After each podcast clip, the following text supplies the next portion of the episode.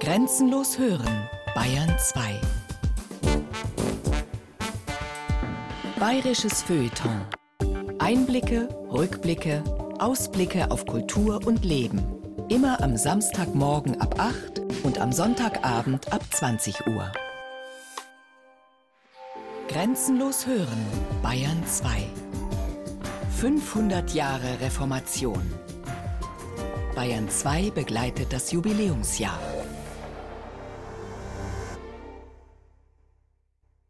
Arbeitsverdichtung, Beschleunigung des Alltags, grundlegende Umstürze und Veränderungen. Das sind nicht nur Phänomene unserer Zeit.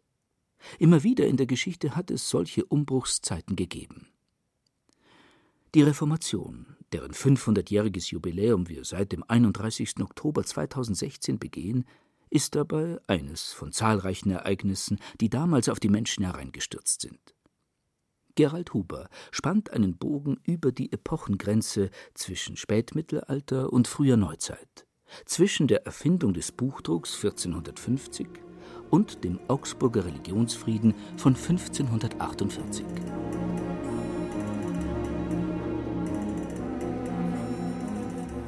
Dieser Zeit sah man nach St. Johannistag am Himmel an großen Kometen, so der Gemeinmann Pfauenschwanz nennet. Auch gleich zu dieser Zeit ist am ersten in unseren Landen der Brand in dem Weizen gesehen worden und die Raupen und das Gewürm an die Bäume kommen. Ist der Türk merklich stärker worden, griechischen Weißenburg vom Türken belagert, von den Kreuzherren errett worden.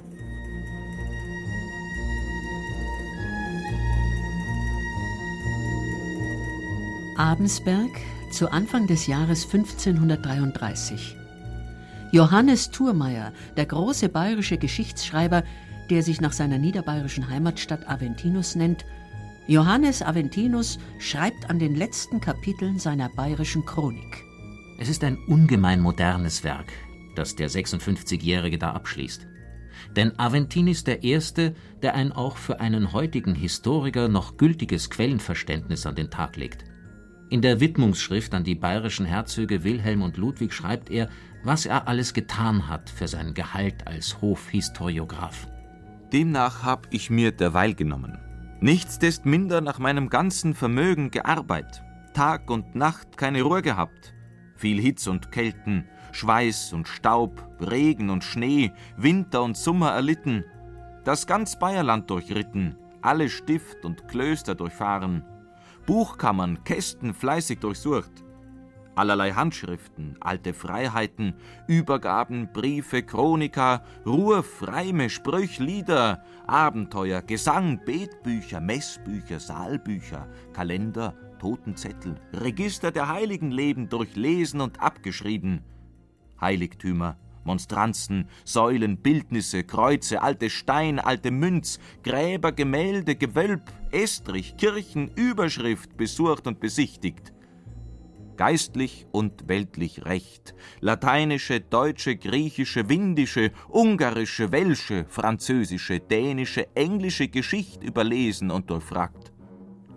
Nichts zu solcher Sach Taugliches unterwegen und unversucht gelassen allerlei alter Geschicht Zeugnis und Anzeigen durchstritten, alle Winkel durchschloffen und durchsucht.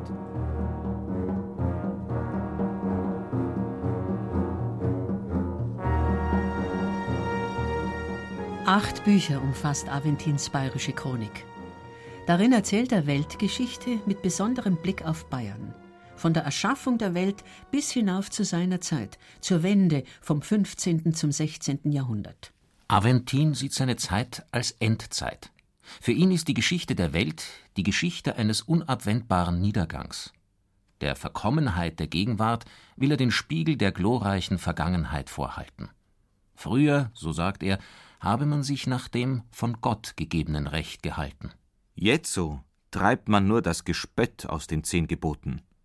Man liest viel Gebote überall im Reich, in Städten, auf dem Land, von Kaisern, Königen und Fürsten ausgangen, darin man des gemeinen armen Manns Not, demnach einen gemeinen Nutz, gar nicht betracht.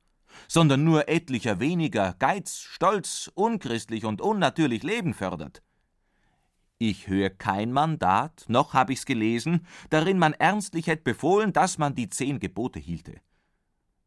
Wo man die zehn Gebote nicht hält, ist das ander lauter Fasnachtspiel. Man predig, man sing, man schrei, man pfeift, wie man will in der Kirchen. Es brummen nur die Mönchen der Kirchen in den großen Kappen, schreien wie die Esel. Es erfrieren dieweil die Armen, die vor der Kirchen sitzen, liegen, leiden Hunger, Durst und Kält. Aventin ist ein typischer Mann der Zeitenwende. Er spürt, dass um ihn herum etwas vorgeht, das beispiellos ist. Das Erscheinen des Kometen nimmt er dafür zum äußeren Zeichen. Und so versucht er, dieses Beispiellose getreulich zu vermerken.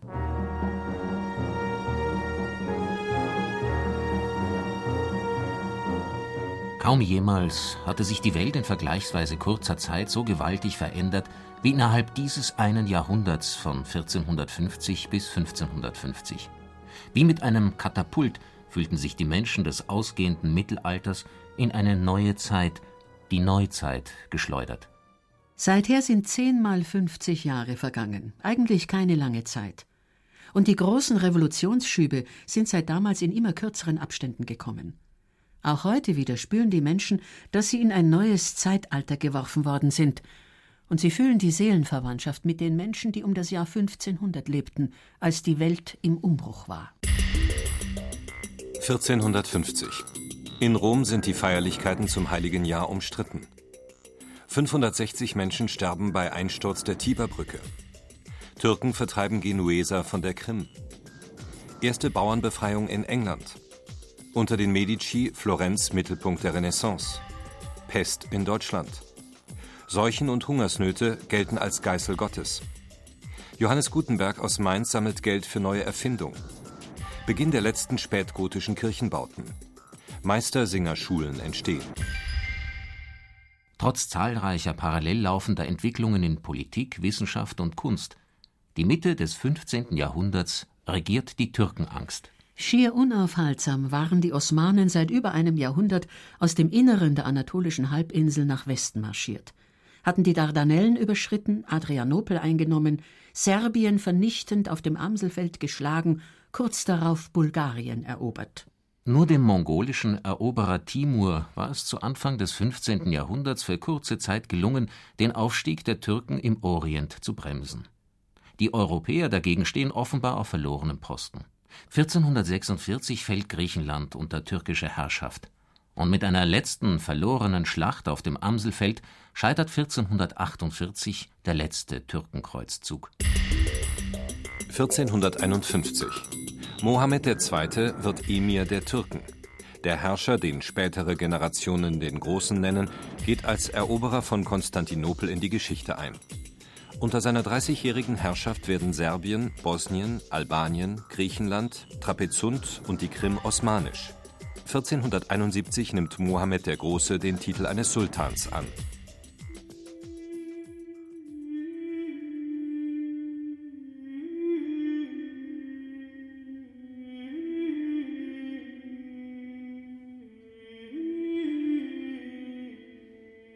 Der Türkengefahr zum Trotz feiert die Christenheit 1450 das heilige Jahr, das 1450. Jubiläumsjahr der Geburt Christi.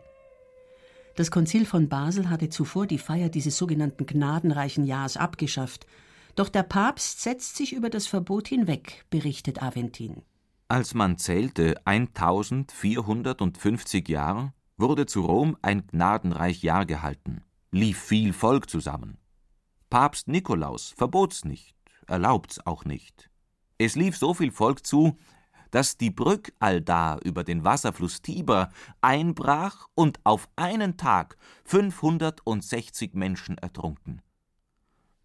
Herzog Heinrich von Landshut gebot, dass niemand gen Rom zum gnadenreichen Jahr ziehen sollt aus seinem Land. Die Gnad Gottes, wie Gott, wär überall, ließ er verkünden, und starb im selben Jahr zu Landshut. Papst Pius meint, er hätte sich am gnadenreichen Jahr versündiget. Doch ist er ein demütiger Fürst und ein guter Haushalter gewißt, hat den Turm zu Burghausen mit Geld ausgefüllt, dass man ihn und all sein Nachkommen nur die reichen Herzogen genannt hat. Die sagenhaften reichen Herzöge von Niederbayern-Landshut. Sie bestimmen großenteils die Leitlinien der bayerischen und der Reichspolitik in der zweiten Hälfte des 15. Jahrhunderts. Die Herzöge des wesentlich kleineren und ärmeren oberbayerischen Teilherzogtums, die in München residieren, haben dagegen deutlich weniger Gestaltungsmöglichkeiten. Nach jahrzehntelangem Zwist zwischen den Teilherzogtümern tun sich jetzt aber die Vettern aus München und Landshut zusammen. Ziel ist die Stärkung der gemeinsamen Hausmacht. Weniger Krieg und Fehde soll nach den Vorstellungen der Fürsten künftig die Macht mehren als wirtschaftliche Prosperität und Rechtssicherheit. Ziel ist das fürstliche Gewaltmonopol. Aus diesem Grund gehen die beiden Herzöge Heinrich von Landshut und Albrecht von München gemeinsam gegen das Raubrittertum vor. Die Fürsten Herzog Heinrich und Herzog Albrecht wollten solches nicht gestatten noch leiden. Herzog Albrecht von München fing 500 Gesellen. Die schmiedet er in Ketten, ließ einen Teil gen Straubing führen, einen Teil allda henken, einen Teil ertränken, die meisten köpfen. Räumt also das Land, machet die Straß sicher und Reich, Zoll und Maut. Des Heiligen Römischen Reichs Rosengärtlein nennen die Kaufleute Bayern in den folgenden Jahren. Das Land wird wohlhabend, weniger aufgrund seiner Ressourcen als durch sicheren Handel und Wandel.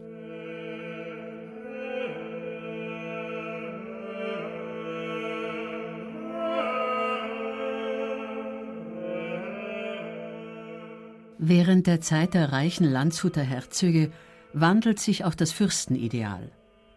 Das Rittertum des Mittelalters halten sie mit der Zeit nur noch nach außen hin aufrecht.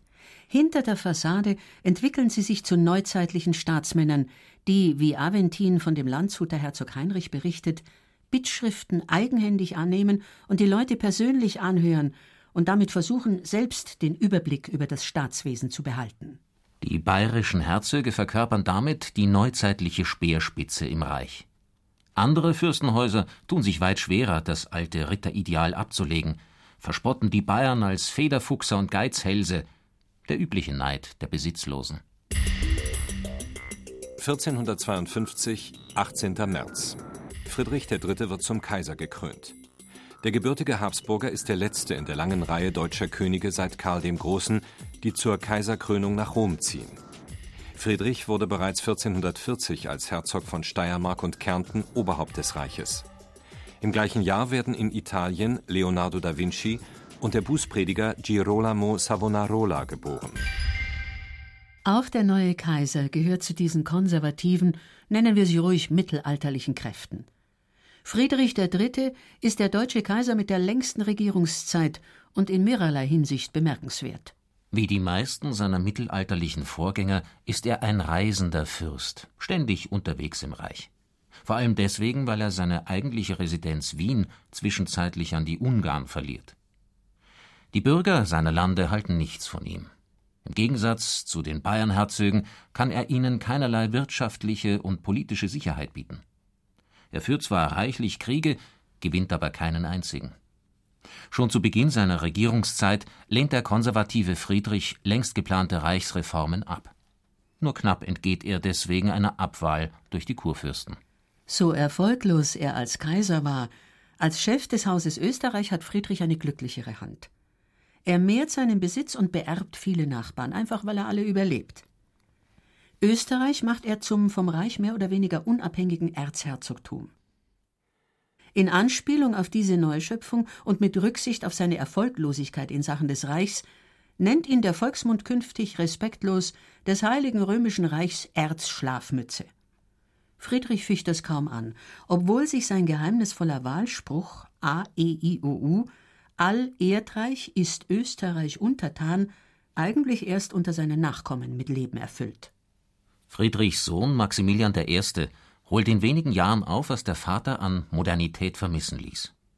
Maximilian wird sich nicht mehr in Rom zum Kaiser krönen lassen und lässt die alten imperialen Ansprüche auf Italien fahren. Und Maximilian, der bezeichnenderweise der letzte Ritter genannt wird, führt zahlreiche erfolgreiche Kriege, und beginnt wie die Bayern mit Hilfe einer soliden Verwaltung und geregelter Finanzmacht zu regieren.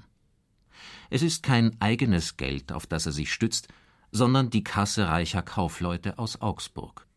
Dort ist der Kaufmann Jakob Fugger so reich geworden wie sonst nur seine Zeitgenossen, die benachbarten Bayernherzöge. Auch das eine Erscheinung der modernen Zeiten. Strukturwandel im Fernhandel. Alte Handelswege nach Norden und Osten verlieren Bedeutung. Niedergang der Hanse. Alte bayerische Hauptstadt Regensburg, im hohen Mittelalter eine bedeutende Stadt des Osthandels, nahezu pleite. Regensburg, einzige freie Reichsstadt auf bayerischem Territorium, bietet in den 80er Jahren bayerischen Herzögen politische Übernahme an. Gewinner sind nach Westen orientierte Handelsstädte. Augsburg und Nürnberg werden größte deutsche Städte. Aufstieg großer Handelshäuser wie der Augsburger Fugger und Welser.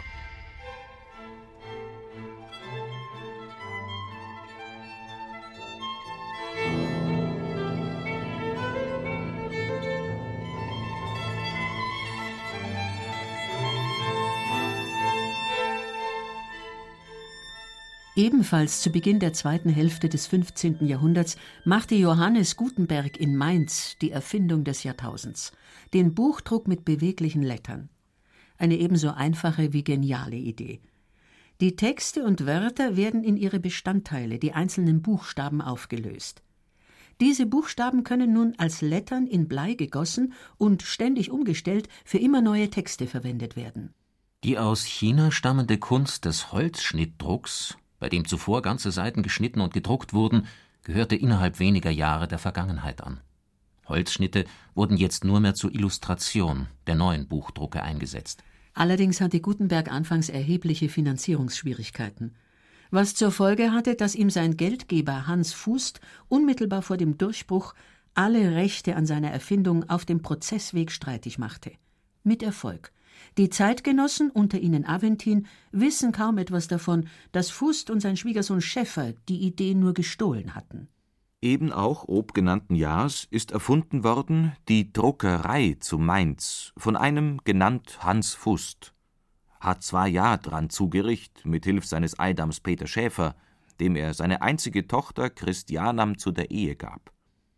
Die Zween haben diese Kunst lang in Geheim gehalten, niemands zusehen lassen haben alle Gesellen und Knecht zu solcher Arbeit notdürftig ein Eid schwören müssen, dass sie's niemand offenbaren noch lehren wollten.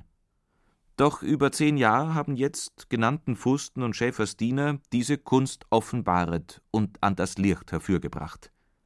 Ist zu unseren Zeiten so gemein worden, dass nirgend ein Winkel ist, wo man nicht Latein, Griechisch und Hebräisch darin druckt.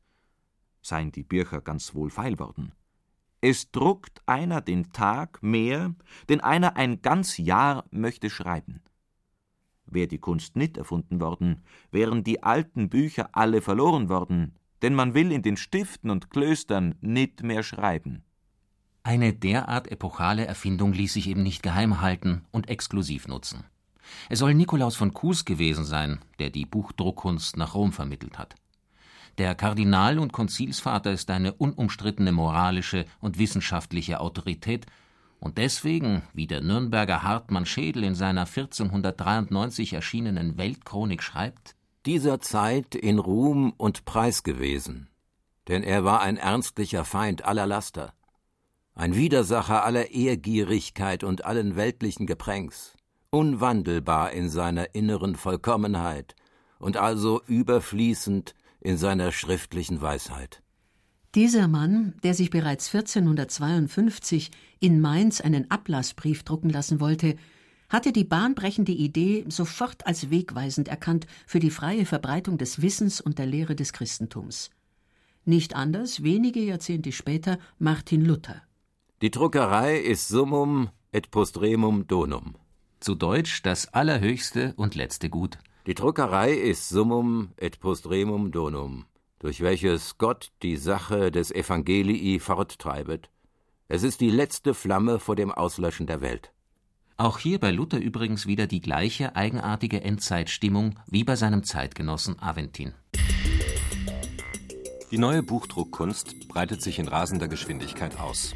Nach Mainz und Straßburg kommen 1465 die ersten beweglichen Gutenberg-Lettern nach Rom. Spätestens 1469 sind sie in Venedig.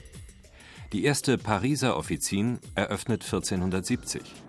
1473 folgen Lyon und Utrecht. 1474 Valencia. 1475 Breslau und Albi. 1476 Toulouse, Brüssel, Pilsen und Krakau. 1477 London. 1483 sind Gutenbergs Lettern erstmals in Stockholm, 1503 in Konstantinopel, 1515 in Saloniki und 1553 in Moskau. Im indischen Goa wird nachweislich 1556 erstmals gedruckt. In Kasuna in Japan steht 1590 die erste Druckerpresse. Nahezu innerhalb eines einzigen Jahrhunderts verbreitete sich die Erfindung über die ganze damals bekannte Welt. In seinem Ursprungsland Deutschland brachte der Buchdruck gleichzeitig mit seinem Siegeszug die Vereinheitlichung und Modernisierung der Schriftsprache. Die erste deutsche Bibel überhaupt, die 1466 in Straßburg gedruckt wurde, verwandte noch einen mittelhochdeutschen Übersetzungstext. An diesem Text wurde nun in den kommenden Jahrzehnten ständig gefeilt in Richtung Verständlichkeit. Schließlich sollten die in großen Massen hergestellten Drucksachen überall im Reich gleichermaßen verstanden werden. So gab es schon vor Luther allein 18 deutschsprachige Druckausgaben der Bibel, ganz zu schweigen von den deutschen Kräuterbüchern, Ratgebern und Flugschriften. Luthers Bibelübersetzung stand also durchaus in einer Tradition. Man muss die Mutter im Hause, die Kinder auf der Gassen, den gemeinen Mann auf dem Markt drum fragen und denselbigen auf das Maul sehen, wie sie reden, und danach dolmetschen. So verstehen sie es denn und merken, dass man Deutsch mit ihnen redet hat Luther gesagt. Bei Johannes Aventinus hört sich das ganz ähnlich an. Er wendet sich wie Luther gegen die Buchstabilisten, die mit der buchstabengetreuen Übersetzung des Lateinischen viel zu weit gehen. Seine Anklage gegen die Sprachpanscher gilt heute noch genauso wie damals. Es laut gar übel, und man heißt es Küchenlatein, wo man Deutsch vermischt mit fremden Worten und es verändert auf die fremde Sprach demnach es zerbrochen und unverständig wird. Denn eine jegliche Sprach hat ihr eigene Bräuch und Eigenschaften. Und was ist die Sprache schließlich anderes als die Eigenschaft, die den Menschen von den Tieren unterscheidet? Der sprechende und denkende Mensch hat höhere Bedürfnisse als der triebgesteuerte Rest der Schöpfung. Diese Bedürfnisse kumulieren in seinem Bedürfnis nach Religion. Die aber wird in der zweiten Hälfte des 15. Jahrhunderts endgültig als erstarrt und verweltlicht empfunden. Kein Wunder, dass die Neufassung der deutschen Sprache in der Folge des Buchdrucks untrennbar einhergeht mit Bestrebungen zu einer allgemeinen Kirchenreform.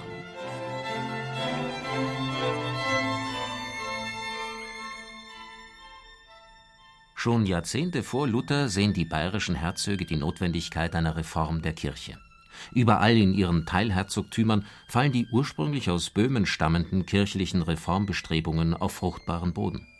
Das Kloster Tegernsee wird zum großen Reformkloster und Vorbild für eine neue mönchische Klarheit im Gefolge des Frühhumanismus überall im Land.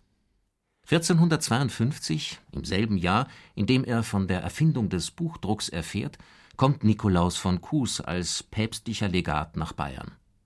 Er regt mit dem rationalen Ansatz seiner mystischen Theologie zahlreiche bayerische Kirchenmänner zu eigenständiger geistiger Arbeit an.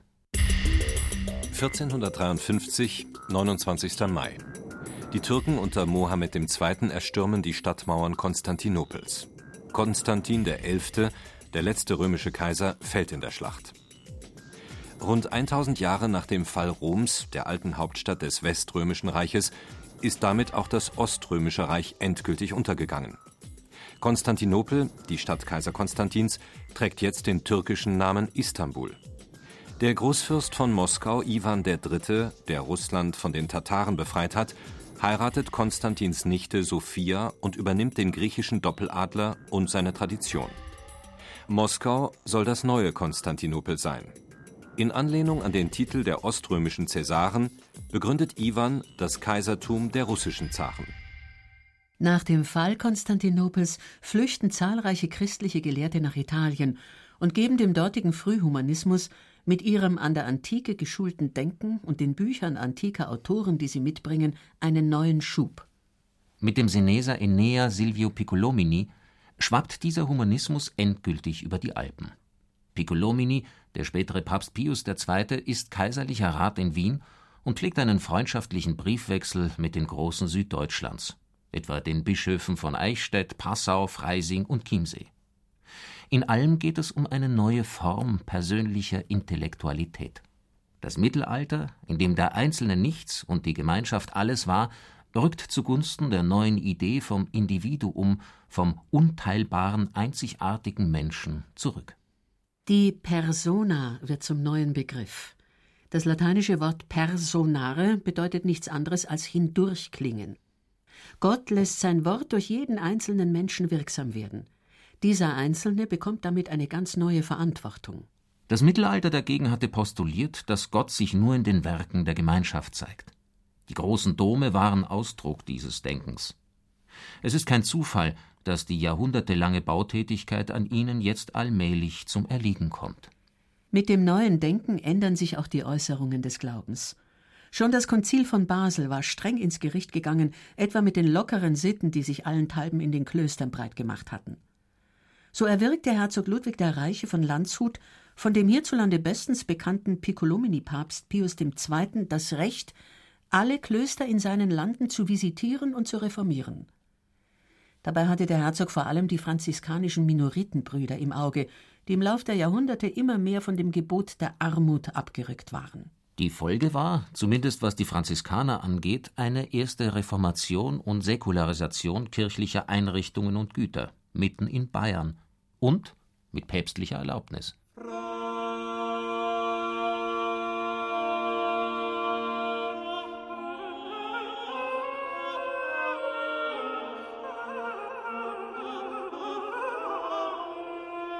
Herzog Ludwig der Reiche und sein Sohn Georg entzogen den Minoriten sämtliche Klöster in ihren Landen und übergaben sie dem franziskanischen Ordenszweig der Observanten, solchen Brüdern also, die die Regel des heiligen Franziskus besonders streng beachteten. Darunter fiel auch die strenge Auslegung des Armutsgebots. Die Franziskaner lebten nunmehr wieder ganz vom Betteln, brauchten deswegen ihre reichen Pfründe nicht mehr. Und die Herzöge hatten dafür schon eine ganz neue Verwendung. Zusätzlich zu den Franziskanerklöstern säkularisierten die Landshuter Herzöge in Abstimmung mit dem Papst das Pfründnerhaus in Ingolstadt. Dort lebten vom alten Ingolstädter Herzog dotierte Psalisten, die Tag und Nacht für das Seelenheil des verstorbenen Fürsten beten sollten. 1472, 1. März. Die Herzöge Ludwig und Georg von Bayern-Landshut haben in ihrer Stadt Ingolstadt eine Universität gegründet. Es ist die erste bayerische Landesuniversität. Die mit Genehmigung des Heiligen Stuhls errichtete Hohe Schule wird in wenigen Wochen ihren Betrieb in dem ehemaligen herzoglichen Pfründnerhaus aufnehmen. Sie wird mit Geldern aus säkularisierten Klöstern finanziert. Große Pfarreien des Herzogtums sowie die Diözese Eichstätt finanzieren Professoren. Rund 25.000 Gulden rheinischer Währung flossen der neuen Universität durch die Säkularisationen jährlich zu. Heute wären das etwa drei bis vier Millionen Euro. Triebfeder hinter der Universitätsgründung war wohl der Kanzler der reichen Landshuter Herzöge, Dr. Martin Mayer. Mayer, der auch schon Berater des Böhmenkönigs Georg Podjebrad gewesen war, gehört zu den wichtigsten politischen Köpfen in der Frühzeit des deutschen Humanismus. Er hält am 26. Juni 1472 die geschliffene lateinische Rede zur Eröffnung der Ingolstädter Universität. Mein gnädiger Herr, Herzog Ludwig ist der Meinung, dass unter den Glücksfällen, die ein sterblicher Mensch in diesem unsicheren Leben als Gottes Geschenk erlangen kann, kein größeres ist als jenes, wodurch jemand durch ständiges Studium die Perle der Wissenschaft erringt. Meyer zitiert Cicero. Es gebe, sagt er, nichts Göttlicheres als die Vernunft, die des Lebens Weisheit genannt wird, wenn sie einmal im Menschen herangewachsen und zur Reife gelangt sei. Dieses Studium der Wissenschaften ist Wegweiser für die Jugend, ergötzt das Alter, schmückt das Glück und gewährt in widerwärtigen Zeiten Zuflucht und Trost. Es erfreut zu Hause, hindert nicht draußen, übernachtet mit uns, reist mit uns und geht mit uns auf das Land. Es mehrt die Begierde nach ihnen, bringt den Ermüdeten Ruhe und Trost, macht ihre Adepten und Beflissenen reicher und hervorragender, tröstet und erfreut unermüdlich die Gefährten und lässt niemanden von sich gehen, er sei denn besser. Nicht Schlaf und Spiel und Faulheit solle die Jugend obliegen und das Alter nicht den Klagen und dem Banausentum. Vielmehr soll die Zeit sorgsam verwendet werden auf das Studium. Handelt ihr so, dann werdet ihr durch die Fülle des Wissens würdig und durch Scharfsinn geeignet sein, Gnade, Wohlwollen und Gunst eures gnadenbeflissenen Herrn Herzogs aufrichtigen Herzens zu erwerben und aus lebendigem Quell Wasser zu schlürfen. Zum Lobe Gottes. Amen.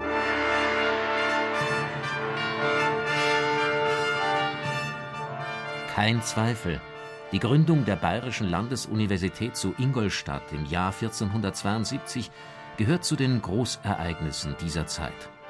Trotzdem nimmt Johannes Aventinus davon in seiner bayerischen Chronik keine Notiz. Breiten Raum dagegen widmet er den Zeichen des allgemeinen Niedergangs, den diversen Kriegen der Zeit, einem großen Sterben, dem angeblich 1463 überall in der Christenheit Prominente zum Opfer fallen, und den allerorten auftretenden übernatürlichen Erscheinungen. Altötting, Andex, Rohr und Scheiern, die schöne Maria zu Regensburg. Ende des 15. und Anfang des 16. Jahrhunderts wachsen Wallfahrten aus dem Boden, denen die verunsicherten, hysterischen Menschen zuströmen. Quasi aus dem Nichts ist so auch die Wallfahrt St. Salvator von Bettbrunn bei Ingolstadt entstanden. Da seind allenthalben die Leut haufenweis diesem Gottshaus zugelaufen, haben den Herrn Salvator mit Inbrünstigkeit angeruft und sind ihres Gebets und Wünschen vielfältig gewähret worden. Hierum als das Kirch- und Wallfahrten zu diesem heiligen Ort von Tag zu Tag je länger, je mehr zugenommen, ist auch das Dörflein Bettbrunn, da im Anfang der Kapellen nur zwei schlechte Bauernhäuslein gestanden sind, mittlerweile zur Beherbergung der fremden Pilger mit einem Wirtshaus und anderen Häusern gemehret worden, und das Gotteshaus durch Bezahlung der vielen Gelübd von den Kirchfahrern mit Gold, Silber und vielfältigem Opfer reichlicher begabt worden. In Aventins Bild von der Endzeit passt auch sein Chronikkapitel von der Münz und Schinderling, das über eine der ersten bekannten Erscheinungen galoppierender Hyperinflation in der Geschichte der Menschheit berichtet. Bereits 1455 hatte es erste Beschwerden über Pfennigmünzen mit zu geringem Silbergehalt gegeben. Aventin zufolge waren es Kaiser Friedrich III. und die Bischöfe von Salzburg und Passau, die mit dem Schlagen minderwertiger Münze begonnen hatten. Wollten ander Fürsten an ihrer Münz nit verlieren, mussten sie auch alle solche Münz nachschlagen. Darum ließ Herzog Ludwig von Landshut auch ein geringe Münz schlagen, die hieß man die Schinderling. Das kam den Armen zu großem Nachteil. Wie wohl alles Ding genug und wohlfeil war, wollt doch niemand sein Getreid, Wein, Brot und ander Ding dergleichen um solche Münz geben. Die gute alte Münz ward aufgekauft, von den Reichen hinhintergelegt und behalten. So hätt der arme Mann kein ander Münz denn die Schinderling, die jedermann gern ausgab, niemand behalten wollt. Ihren Tiefststand erreichte die Pfennigwährung im April 1460. Das Geld war auf ein Dreißigstel seines ursprünglichen Wertes gefallen. In großen Fässern fuhren etwa die Münchner Kaufleute zu dieser Zeit ihre Schinderlinge nach Augsburg um sie in harte Gulden umzutauschen. Die einfachen Leute, die Handwerker, Bauern und Soldaten konnten das nicht. Böhmische Söldner in Diensten Herzog Ludwigs von Landshut schließlich geben den Anstoß zur Währungsreform. Die wollten solche Schinderling an ihrem Sold nicht mehr nehmen, ließen Herzog Ludwigen zusehen, machten ein Feuer, warfen alle Schinderling drein. Also tät Herzog Ludwig die Schinderling wieder ab, ließ die alte schwarze Münz bleiben. Die alte schwarze Münze, die wegen ihres hohen Silbergehalts im Umlauf schwarz wurde, ganz so einfach war es nicht, ihr wieder zu ihrem Recht zu verhelfen. Es bedurfte einer konzertierten Aktion aller bayerischen Herzöge. 1460, 7. April. Die bayerischen Herzöge Ludwig von Landshut und Albrecht von München haben sich zu einer Währungsreform entschlossen. Künftig sind die Wechselkurse der Pfennige zu anderen Währungen so festgelegt, wie sie vor der Inflation gegolten haben. Über Nacht konnte damit die Hyperinflation abgestellt werden. Der Geldwert ist wieder stabil. Der mittelalterlichen Silberwährung ist allerdings nur noch eine Gnadenfrist beschieden.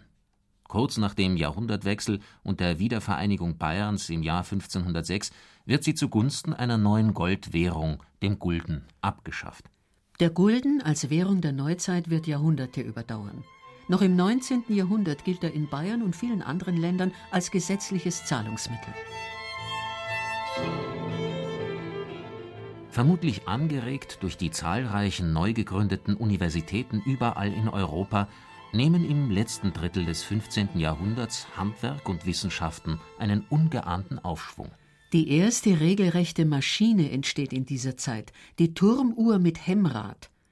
Sie ist um 1470 sicher nachweisbar und irgendwo im bayerisch-tirolischen oder italienischen Alpenraum entstanden.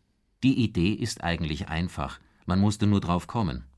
Das Urgewicht speichert Energie. Ohne eine geeignete Hemmung würde allerdings das einmal aufgezogene Gewicht in einem Zug diese Energie wieder abgeben. Für die kontinuierliche Bewegung, wie sie eine Uhr braucht, wäre das nutzlos, die abgegebene Lageenergie nicht zu gebrauchen.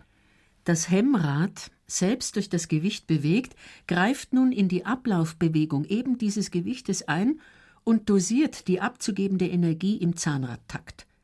Erst durch diese Dosierung wird die Lageenergie, die im Gewicht gespeichert ist, für den Betrieb der Uhr nutzbar. Ohne die Idee einer eingebauten Hemmung, die frei werdende Energie dosiert und damit nutzbar macht, könnte bis heute keine Maschine funktionieren. Weder eine Dampfmaschine noch eine moderne Weltraumrakete. Die Grundlagen dafür wurden im ausgehenden Mittelalter gelegt. Explosionsartig verbreitet sich auch diese Erfindung innerhalb weniger Jahre über die ganze bekannte Welt. Freilich Turmuhren mit primitiver Hemmung hat es vermutlich schon im 14. Jahrhundert gegeben. Aufgrund des fehlenden Hemmrads waren sie aber noch reichlich ungenau, zeigten die Stunden nur recht ungefähr an, gewissermaßen als technischer Notbehelf, wenn die Sonnenuhr mangels Sonnenschein unbrauchbar war. Der Martinsturm zu Landshut, neben dem Turm des Straßburger Münsters der größte, noch im Mittelalter vollendete Kirchturm, bekommt vermutlich noch in den 1460er Jahren vier Sonnenuhren, für jede Turmseite eine. Um 1500 wird der Turm vollendet. Bereits zehn Jahre vorher wird eine mechanische Uhr neuester Bauart auf dem Turm installiert, eine Uhr mit Viertelstundenschlag nämlich.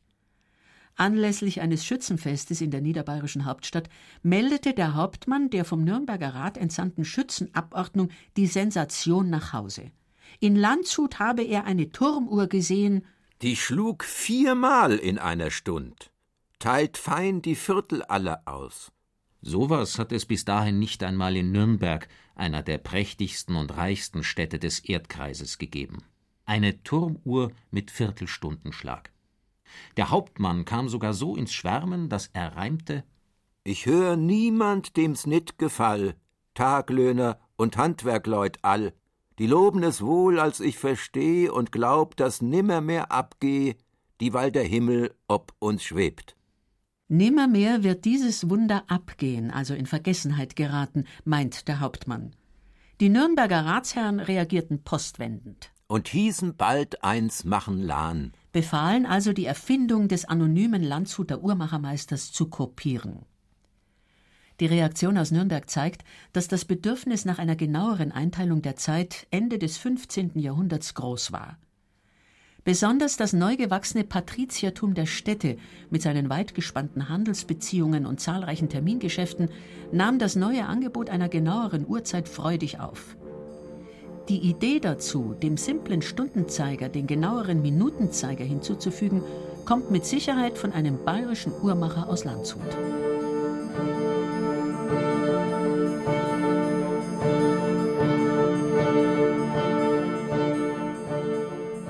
Kompetent die Uhrmacher im bayerischen Raum in jener Zeit waren, zeigt die Tatsache, dass bereits im Jahr 1477 der Augsburger Pater Paulus Alemannus die Uhrfeder erfindet. Einen Uhrantrieb ohne Gewichte also, den später der Nürnberger Peter Henlein zur Serienreife in der Taschenuhr entwickelt.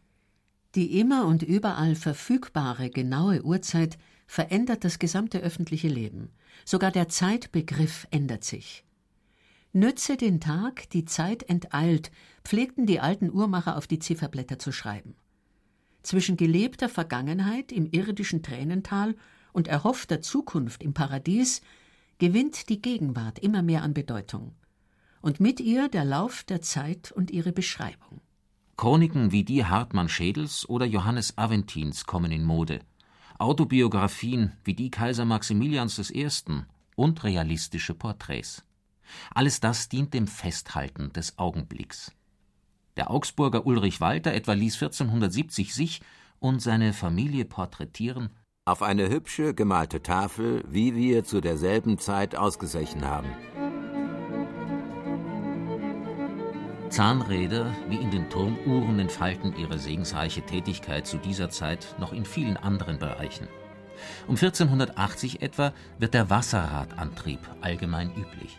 Wasserbetriebene Mühlen gibt es bereits seit der Antike. Neu aber ist im Spätmittelalter die Erfindung der Transmission, einer Maschinerie also, die die Übertragung der Kraft des stetig fließenden Wassers dorthin erlaubt, wo diese Kraft gebraucht wird. Entlang der großen und kleinen Flüsse im wasserreichen Bayern entstehen das ganze Spätmittelalter hindurch Hammerschmieden. Vor allem in der oberen Pfalz, die zum Herrschaftsbereich des pfälzischen Familienzweigs der Wittelsbacher gehört, boomen diese frühindustriellen Betriebe. Denn hier gibt es neben der nötigen Energie, Wasser und Brennholz in der Gegend um Amberg und Sulzbach auch ausreichende Erzvorkommen. So wächst der Mythos von der eisernen Oberpfalz.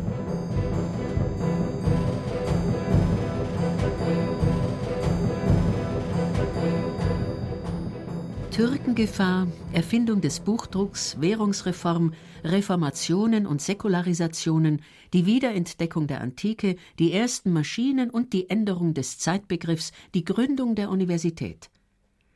Den Menschen des ausgehenden Mittelalters konnte es vorkommen, als verlören sie den Boden unter den Füßen. Selbst wer mit beiden Beinen auf der Erde blieb, konnte jetzt leicht aus dem Gleichgewicht geraten. Denn was die Philosophen seit der Antike immer schon gemutmaßt hatten, scheint mit dem Aufkommen des naturwissenschaftlichen Denkens an den Universitäten allmählich auch ins Bewusstsein einer breiten Masse geraten zu sein, die Tatsache, dass die Erde eine Kugel ist. Im Gegensatz zur landläufigen Meinung hatte seit den einschlägigen Schriften des antiken Schriftstellers Plinius seit über tausend Jahren niemand mehr an die Scheibengestalt der Erde geglaubt. Schon Plinius hatte sie als Ball beschrieben und die Kirchenlehrer und Theologen des Mittelalters hielten an der für sie idealen und göttlichen Kugelform fest. Kaum jemand aber ließ sich von derlei Theorien, Scheibe oder Kugel aus der Ruhe bringen. Es war einfach im Mittelalter nicht üblich, Gottes Schöpfung naturwissenschaftlich und technisch zu hinterfragen. Jetzt aber wächst das Bedürfnis, sich ein Bild von der Welt zu machen. Im gleichen Jahr, in dem Nikolaus Kopernikus, der das Weltbild komplett revolutionieren wird, seine Studien beginnt, im gleichen Jahr 1492 projiziert der Nürnberger Seefahrer und Geograph Martin Beheim eine Weltkarte auf eine Kugel, die er Erdapfel nennt. Der erste Globus ist entstanden.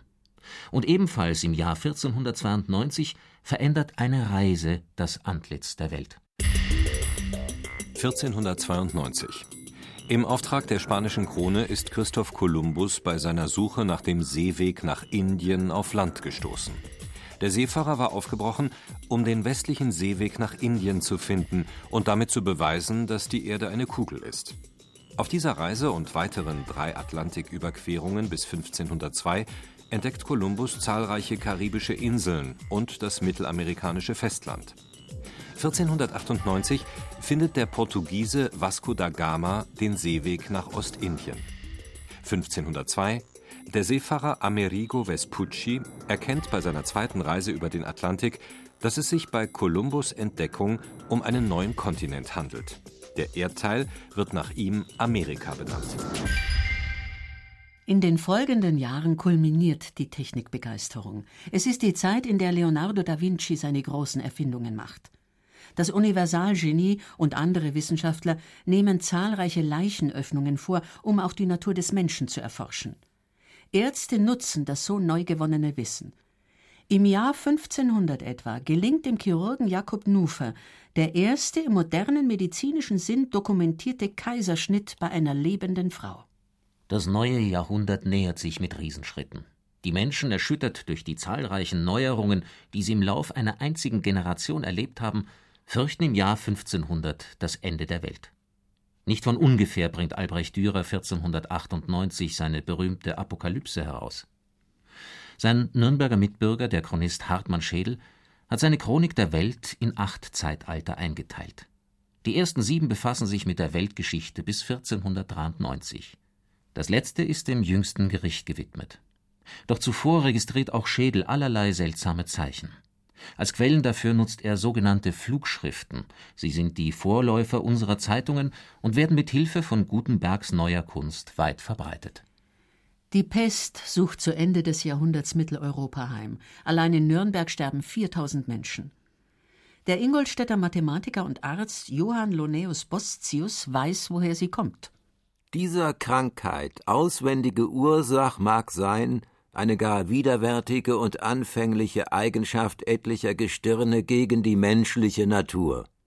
Wir leugnen auch keineswegs nicht, dass dieselbige Krankheit sei zu einer Straf der Sünden von Gott aufgesetzt. Es gibt Heuschreckenplagen. Geburten von siamesischen Zwillingen. Im Elsass fällt ein Meteorit vom Himmel. Und im musulmanisch gewordenen Konstantinopel zerstört vom Himmel gefallenes Feuer 800 Häuser. Und wiewohl die Ungläubigen meinten, dass solches von dem Gestirne des Planeten Saturn herkömme, schreiben die Christen solches der göttlichen Fürsichtigkeit und Rachsal zu. Der Pfeifer von Niklashausen tritt auf, predigt gegen die Prunksucht der Pfarrer und gegen den Privatbesitz an Wasser und Wäldern. Der Mann wird in Würzburg auf Geheiß des dortigen Bischofs als Ketzer angeklagt und verbrannt. Im Jahr 1500 feiert die Kirche wieder ein großes Jubeljahr. Die Querelen um das Jubeljahr 1450 sind vergessen und die Welt ist obendrein nicht untergegangen. Im Gegenteil, alles geht weiter wie bisher, nur immer schneller und schneller. Die Menschen erleben diesen Weltuntergang nur als aufgeschoben, das neue Jahrhundert als Gnadenfrist. Denn es geht weiter, drunter und drüber. 1503.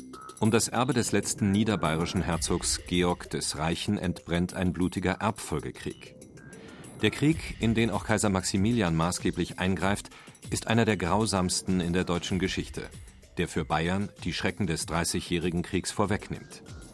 Nach dem Krieg wird Bayern erneut aufgeteilt. Die Erben Herzog Georgs werden mit einem eigenen Fürstentum entschädigt. Das habsburgische Haus Österreich gewinnt die dauerhafte Vormachtstellung im Reich.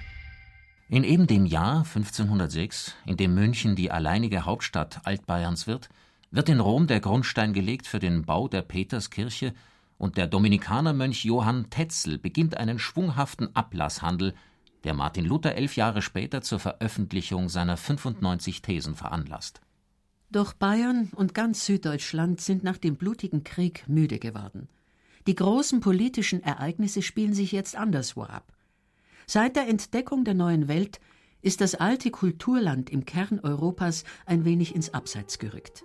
Die Universität Ingolstadt wird ein Hort des Humanismus. Konrad Celtis, der erste gekrönte Dichter Deutschlands und Freund Albrecht Dürers, lehrt hier, ebenso Jakob Philomusus Locher und der Hebräisch- und Griechischprofessor Johannes Reuchlin, ein Onkel Melanchthons. Nach seiner Studienzeit bei Celtis wird auch Aventin Professor in Ingolstadt.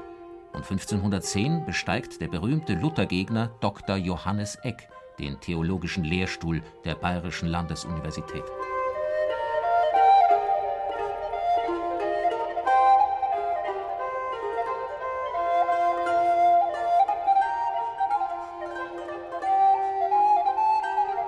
Neben den Wissenschaften blühen auch die schönen Künste. Malerei, Bildhauerei, Musik, Literatur. In jeder dieser Gattungen hat Bayern Außerordentliches vorzuweisen. Männer, die es wagen, mit der alten, überkommenen Vorstellungswelt des Mittelalters zu brechen und sich aufmachen in eine neue Zeit. Die Neuzeit. Die bayerischen Herzöge Wilhelm und Ludwig unterstützen und fördern die Künstler mit Aufträgen. Damit legen sie den Grundstock für die großen staatlichen Kunstsammlungen, von denen Bayern noch heute zehrt. Innenpolitisch sorgen die Herzöge mit einer Reform des Strafrechts und des Steuerwesens für wirtschaftlichen Wohlstand und sozialen Frieden, die wichtigsten Grundlagen für eine kulturelle Blüte. Albrecht Dürer, der seine Werke als einer der ersten hierzulande selbstbewusst mit seinen Initialen zeichnet, Lukas Kranach, die Holbeins und Albrecht Altdorfer, Dazu die Bildhauer Thielmann Riemenschneider, Veit Stoß, Hans Leinberger. Heinrich Isaak, Heinrich Fink und Ludwig Senfel wirken als Komponisten. Die Literatur vertreten auf die unterschiedlichste Art der Abt Angelus Rumpler aus dem niederbayerischen Vornbach, der in geschliffenstem Humanistenlatein die Geschichte des großen Erbfolgekrieges erzählt, der Nürnberger Meistersinger Hans Sachs oder der schon erwähnte gebürtige Mainfranke und Ingolstädter Lateinprofessor Konrad Celtis. Der avanciert geradezu zum Literaturstar jener Zeit. Celtis folgender Hexameter ist fast programmatisch für diese neue, erstmals selbstbewusste Künstlergeneration. Beginne und wag was, von dem noch die Zeiten reden. So fliegt dein Name berühmt zu den Himmeln empor. Gleich ist's fürwahr, wo du stirbst. Zu Jupiters Thronsaal hast du von überall auf Erden den nämlichen Weg. 1534, 9. Januar. Johannes Aventinus ist tot. Der Vater der bayerischen Geschichtsschreibung starb im Alter von 57 Jahren in Regensburg, nur ein Jahr nachdem er sein Hauptwerk, die Bayerische Chronik, vollendet hat. Aventin gehörte zu den bahnbrechenden Gelehrten des Humanismus in Deutschland. Wegen seiner Sympathien für Martin Luther war er zuletzt am Münchner Hof in Ungnade gefallen. Als letzte der großen humanistischen Künste kommt die klassische Form der Architektur über die Alpen. Deutsche und welsche Baumeister geben erste Proben der Renaissance in Augsburg, Neuburg an der Donau und Landshut. Jetzt bricht auch die Baukunst mit den aus dem Mittelalter überkommenen Mustern. Was jetzt, wie etwa die großen spätgotischen Stadtkirchen von München oder Ingolstadt, nicht fertig gebaut ist, bleibt Ruine oder muss sich in den folgenden Jahrzehnten einem ganz anderen Plan unterwerfen. In der alten bayerischen Hauptstadt Landshut gelingt es pünktlich zur Zeitenwende um 1500, den spätgotischen Turm der Martinskirche zu vollenden. Mit über 130 Metern ist er der höchste Ziegelturm der Welt. Eine letzte, auf die Spitze getriebene Mahnung des Mittelalters gegenüber der neuen Zeit. Ein Fingerzeig Gottes für eine säkulare Welt. Welt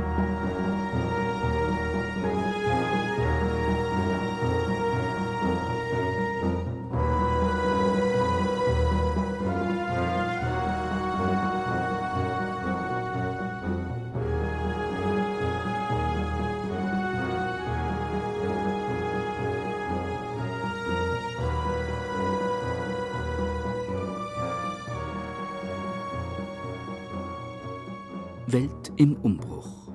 Bayern vor 500 Jahren. Im bayerischen Feuilleton hörten Sie eine Sendung von Gerald Huber. Die Sprecher waren Ilse Neubauer, Johannes Hitzelberger, Fabian von Klitzing, Gerd Riegauer und Hans-Jürgen Stockerl. Ton und Technik Christine Gamel. Redaktion Georg Impler. Eine Produktion des Bayerischen Rundfunks 2004.